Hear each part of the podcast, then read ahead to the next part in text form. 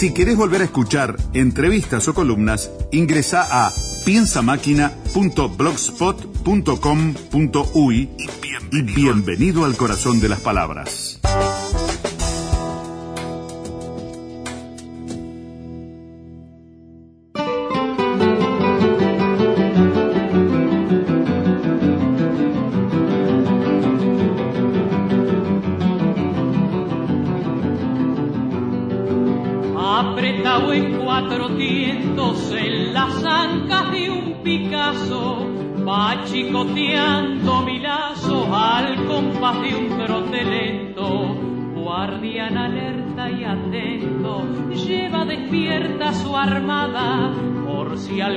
Resalzada a su cruce se atraviesa, quedar junta en la cabeza sobre la guampa cerrada.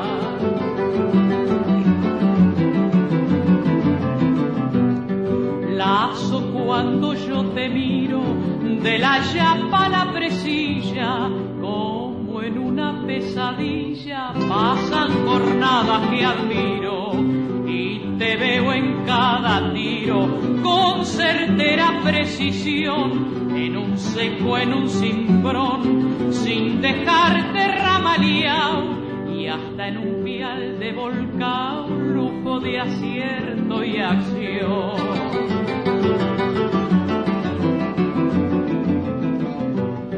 En las patriadas tremendas, junto al facón y a la lanza, sembrando esperanza en lo peor de la contienda y dando a los potros rienda en un galope triunfal. Fue la bravura oriental, poniéndole temple al brazo la que sacó a tu lazo más de un cañón imperial.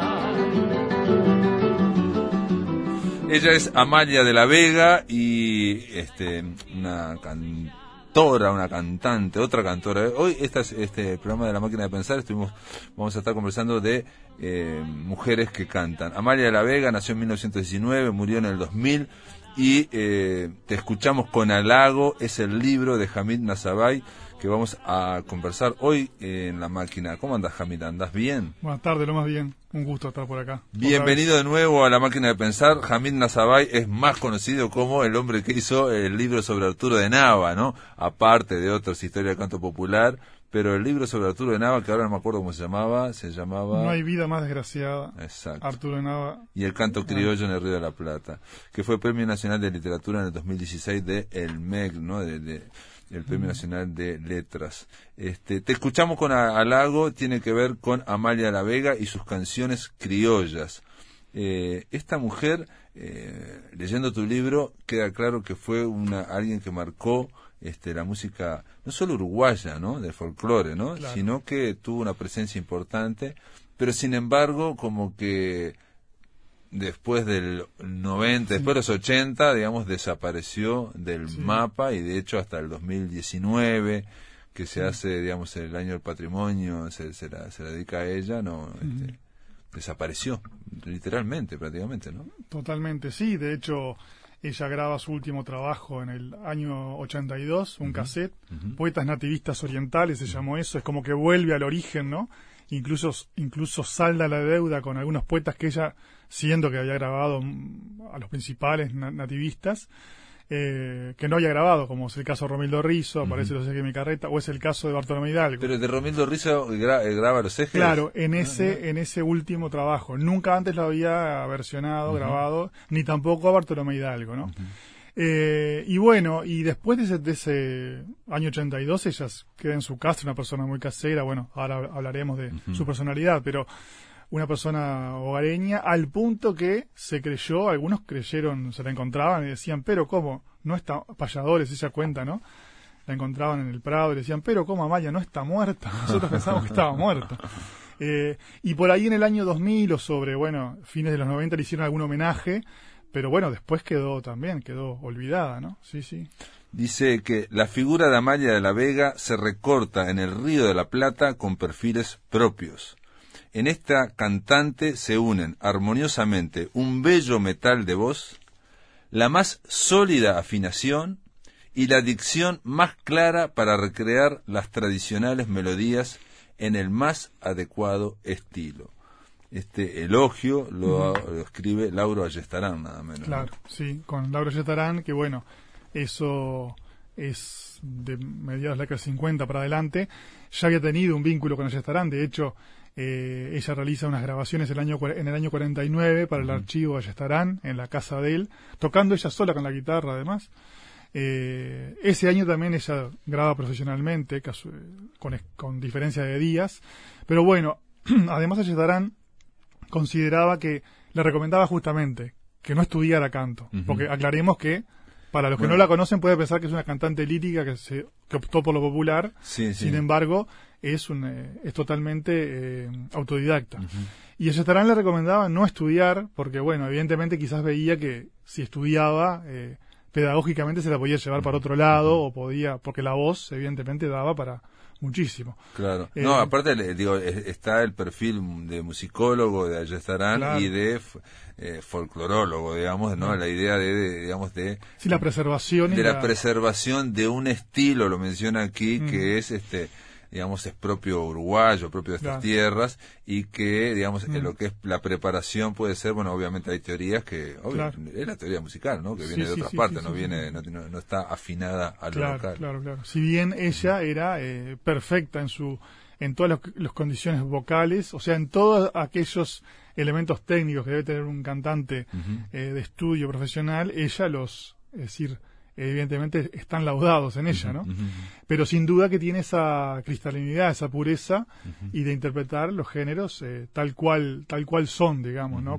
Tiene una, una gran, eh, yo confieso que yo no la conocía demasiado, obviamente supe de Amalia de la Vega, como supimos todos por lo del patrimonio, por el año del patrimonio, digamos, con figura, pero este me sorprendió la nitidez que tiene, ¿no? Este y la cristalinidad, esa cuestión tan clara de, cómo canta y este y bueno eso y una, una claridad también en la dicción, como está diciendo sí, ¿no? Claro, totalmente, es decir, era totalmente autodidacta algo que sorprende, ella a veces no, tuvo ningún maestro de canto ni, ni de música, tocaba la guitarra, algo, para, se acompañaba. Pero dice que dice dos o tres compases dos o tres acordes, que después, y esto es lo otro más importante también, dos o tres compases que después se los mostraba a sus guitarristas. Claro.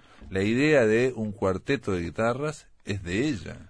Claro, sí. En o sea, no, no es que sea de ella, digamos, ¿no? O sea, ella fue generando. Claro, fue generando. No fue la primera que estuvo con cuatro guitarras. Eh, no, claro, no fue la primera, pero sin duda que es la que, te, eh, vamos a decir, por la intervención de Mario Núñez y sus guitarras, termina como redondeando su, su perfil artístico y a su vez influenciando después a, a Citarrosa. Pero lo interesante es que ella, bueno, Citarrosa también eh, pautaba los, sin saber música, como se dice habitualmente, aunque se sabe música, ¿no? Es decir, o sin conocer de teoría musical, eh, pautaba los arreglos, los silbaba. Ella también, digo, ya tenía una concepción clara. De hecho, ella decía, bueno, si hacen mucho firulete, ya no me gustaba, ¿no? es decir, también trataba de, es decir, había una guía y por más de que se nota claramente, eh, por lo menos cuando aparece el cuarteto, que es recién en, en, mediados de la década de 50, es decir, antes habían sido tríos y dúos. Eh, bueno, se nota también esa impronta de, de Mario Núñez, ¿no? Ella comienza en 1942 y, y esto del cuarteto es en los años 50 y, lo escuchamos ahora en esto, El Lazo, que es una de las canciones más importantes de ellas, este que el que escuche esas cuatro, ese cuarteto de guitarras dice enseguida Cita Rosa, piensa, ¿no? Digamos, es muy similar, digamos. Es muy similar. Digo, de hecho, es decir, este, ese disco, El Lazo de Canciones, y cuando aparece el cuarteto, es del año 57, ¿no? Eh, y sí, tiene una similitud, es decir, los arreglos, se funcionaba un cuarteto de guitarras de determinada manera, a su vez aparece el guitarrón de Gualberto López, que es una, bueno, una, una presencia importante acá en el Uruguay, el representante más claro del guitarrón, ¿no? Eh, que se dice que en realidad quien lo había utilizado en Argentina era Roberto Grela y quien lo había en realidad eh, instaurado era Edmundo Saldívar, que bueno, el autor del Humahuaqueño, que había eh, metido el, guitarrón en, en, el conjunto de guitarras de Grela.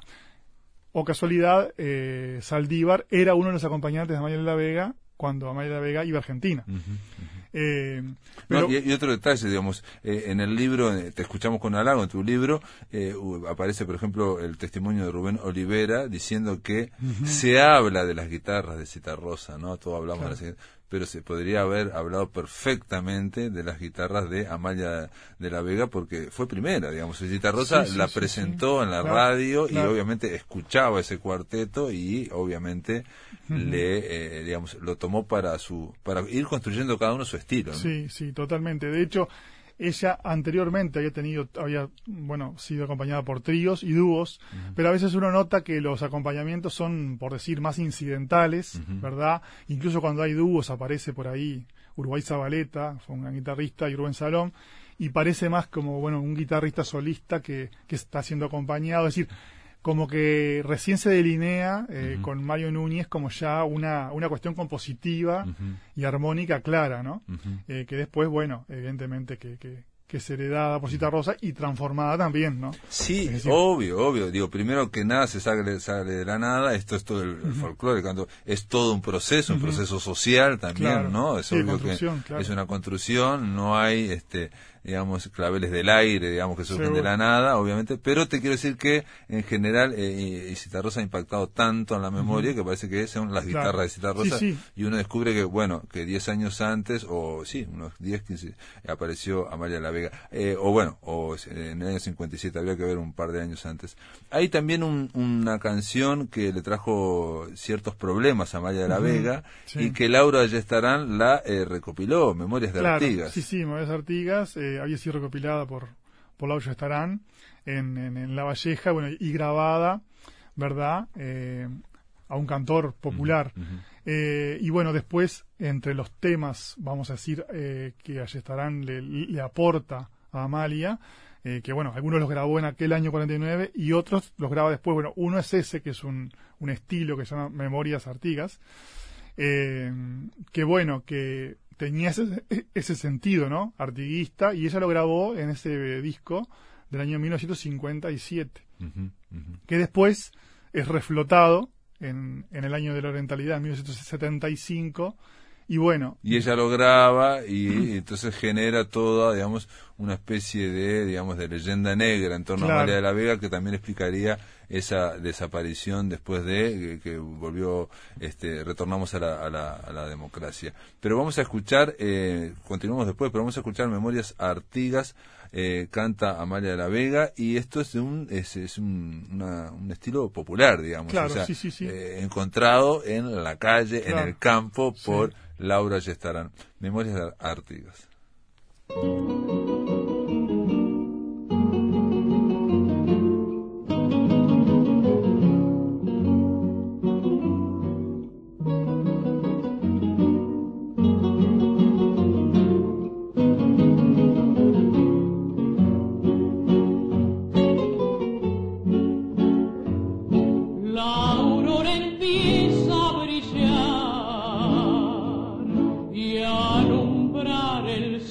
Sol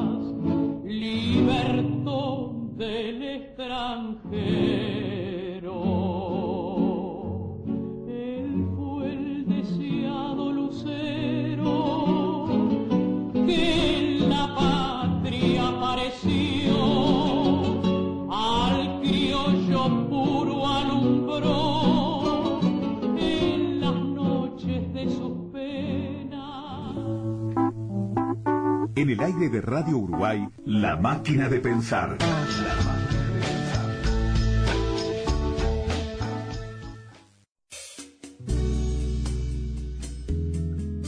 Si quieres comunicarte con la máquina, envía un SMS al 099 78 0066. Correo electrónico a la máquina de pensar arroba adinet.com.uy. Facebook La Máquina de Pensar.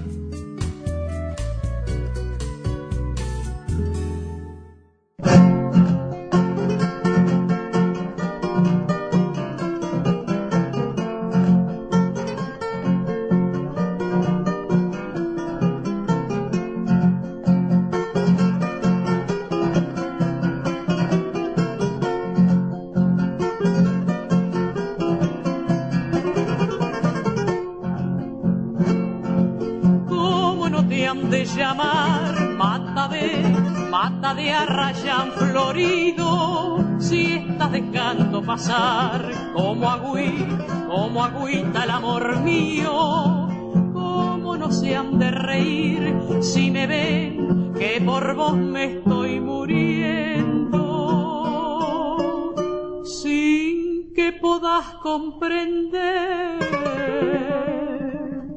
el dolor que por vos estoy padeciendo.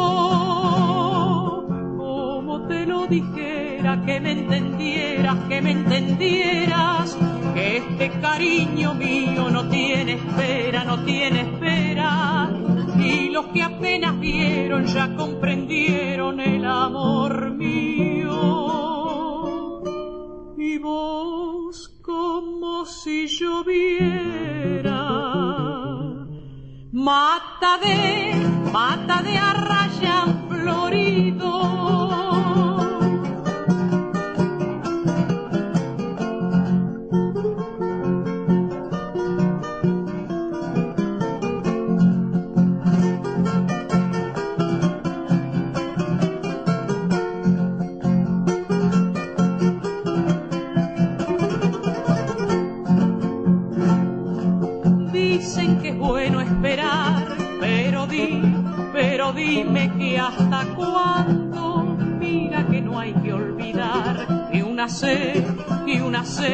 Esperando. Si hasta un naranjo planté va a tener azares de esperanza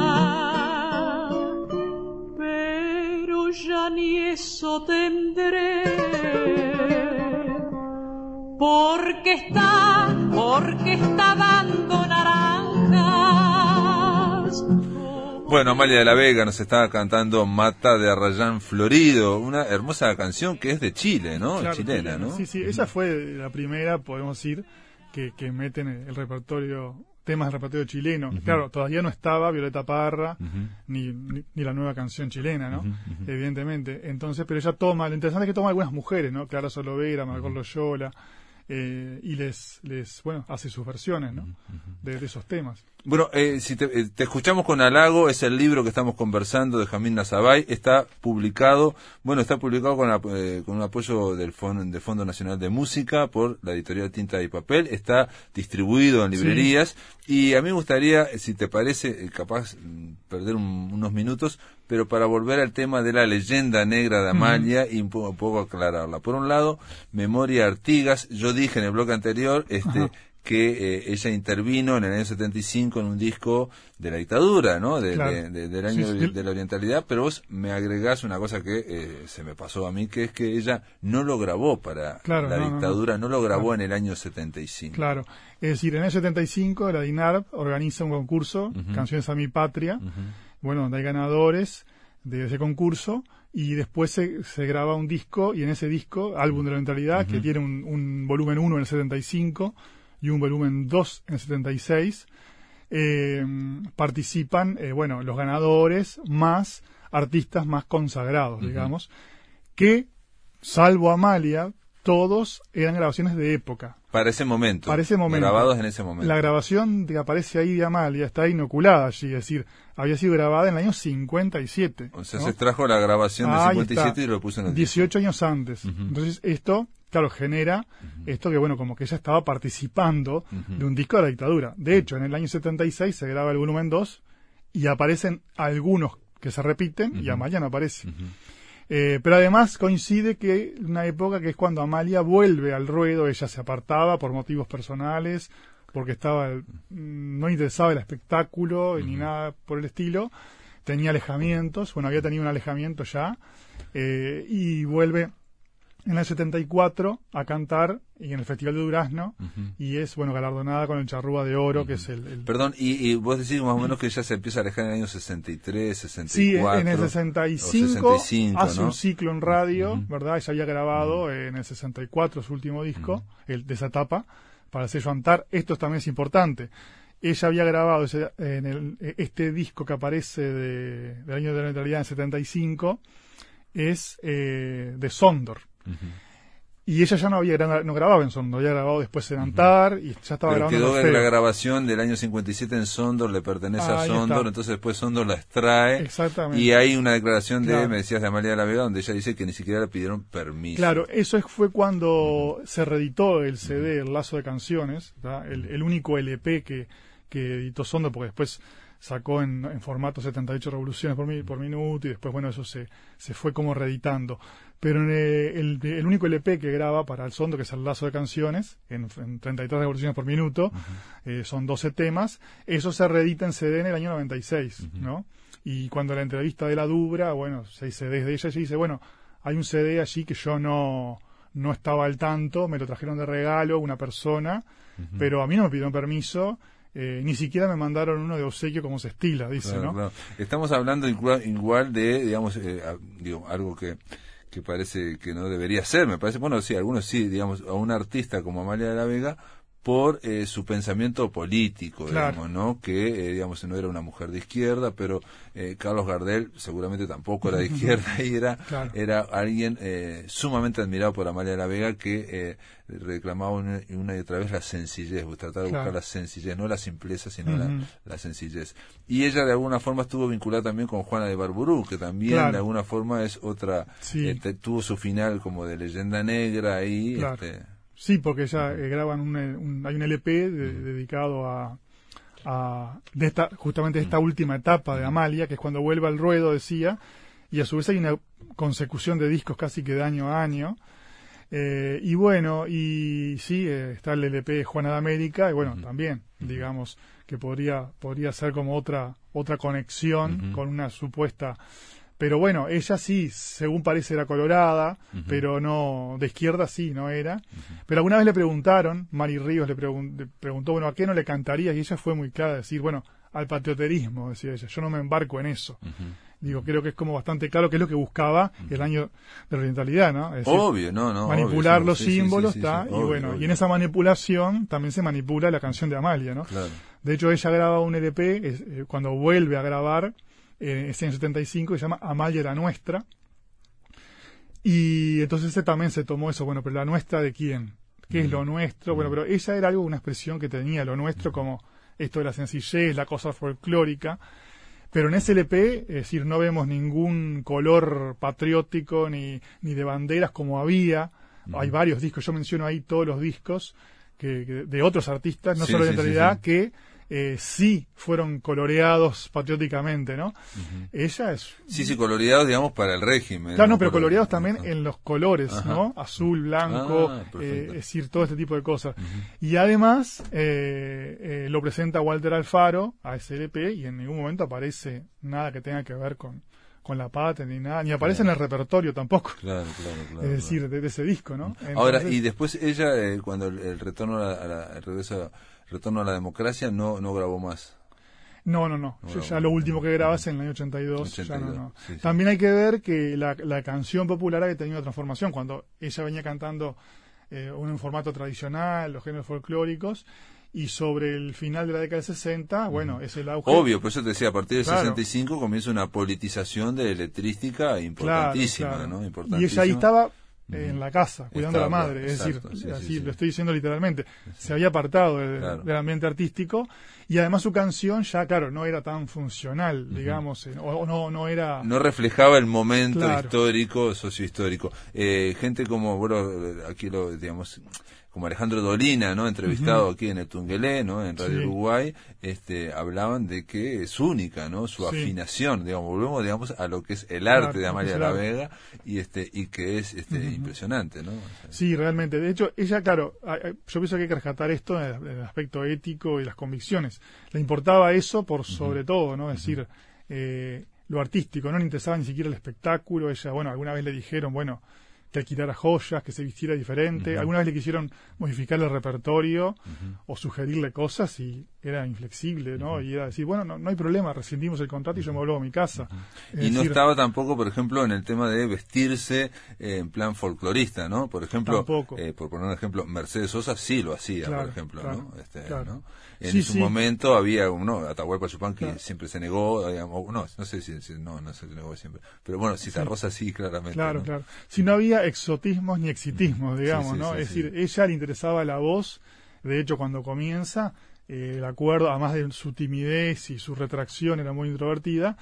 eh, bueno, cantar eh, sí, y que se irradiara, pero no ante el público. Eso llevó, desde que comienza el año 42, 10 años después se comienza a presentar en público, en fonoplatea, ¿no?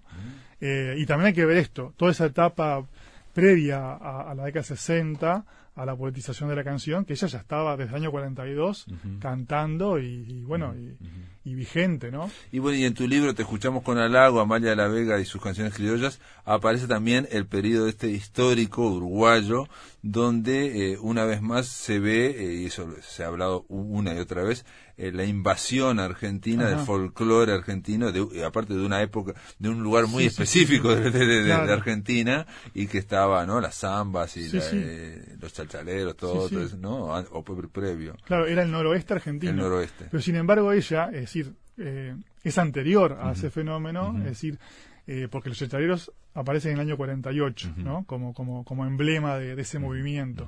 Ella ya desde el año 42 ya estaba vigente y es más, en Argentina. Ella debuta en El Espectador en el 42 y en el año 43 es contratada por Radio El Mundo, que era la más importante en, en- en- en- en lo que tenía que ver con, con plateas y cantantes y artistas, y es contratada y bueno, y tenía repertorio folclórico argentino o folclorístico argentino, pero sus referencias eran otras, ¿no? Buenaventura Luna, La Tropilla de Huachipampa, las primeras cosas de Falú, eh, las primeras cosas de Yupanqui, es decir, ella, es decir, este movimiento es más joven que ella, es decir, si vamos al caso, ella sería también una, una de las gestoras, pero lo interpretó a su modo, es decir, ella Claro. no hizo covers. Y ahí, en esta investigación, también descubrimos que, por ejemplo, clásicos de Ariel Ramírez, como El Paraná en una samba, eh, Agua y Sol del Paraná, que son hit de los fronterizos, en la década de 60, ella es la primera que hace la- la- graba las versiones cantadas. O sea, estaba muy vinculada a lo que estaba pasando en Argentina y sabía elegir o eligió para ella, digamos, También. ¿no? Hay, hay, digamos, y en su repertorio un poco para ir terminando, este, es muy fuerte la- la- las milongas, ¿no? ¿O Sí, no? sobre todo es, es lo que más aparece y lo que más le gustaba y le interesaba. Y ahí la musicalización, sobre todo, del poeta Tabaré Regules, ¿no? hijo de Elías Regules, con quien ella se contacta, en, eh, ¿verdad? Y tenían amistad y bueno, y de alguna manera eh, musicaliza varios, le pide, bueno, hay como Y un- de alguna forma, yo no sé si no estaría, digo, leyendo tu libro, te escuchamos con halago, yo pensé si no estaba construyendo, bueno, ese, esa especie de mito que hay que, bueno, lo, lo generó el propio Buenos Aires, de que la milonga es para Uruguay y el tango es para Argentina, ¿no? Claro. Que hay una cuestión, Sí, sí, sí, sí, ella era muy milonguera y, y esta cuestión otra de... conexión con Citarrosa, ¿no? La- Cla- el- to- el- el totalmente. cuarteto de guitarras y la milonga. Claro, claro, sí, sí, totalmente. Es decir, la forma de, de- la armonización de las milongas en las guitarras es, es, es característica en ella, ¿no? Eh, cómo entra el guitarrón, en fin, cómo, es decir, todo eso es como, como Está más como vinculada a. Citarrosa de lo que pensamos, mucho más vinculada. Sí, sí, sí. Jamín Nazabay, gracias por estar en la máquina de pensar y bueno, y felicitaciones por Te escuchamos con halago, Amalia de la Vega y sus canciones criollas. Un gusto para mí. Un abrazo. Pasa volando el tiempo, Sí, ¿no? Teníamos una canción para pasarla, pero bueno, quedó para adelante. Amigos, se terminó la máquina de pensar. Mañana vamos a estar recibiendo a los poetas artiguenses Nelson Traba y Jesús Morales, de ahí, ellos vienen de allá de Villa Unión. Nelson Traba no está acá en Montevideo. Y con el editor colombiano Alejandro Herrán van a estar hablando sobre tres libros este, que vamos a estar conversando mañana aquí por Radio Uruguay. Que lo pasen muy bien.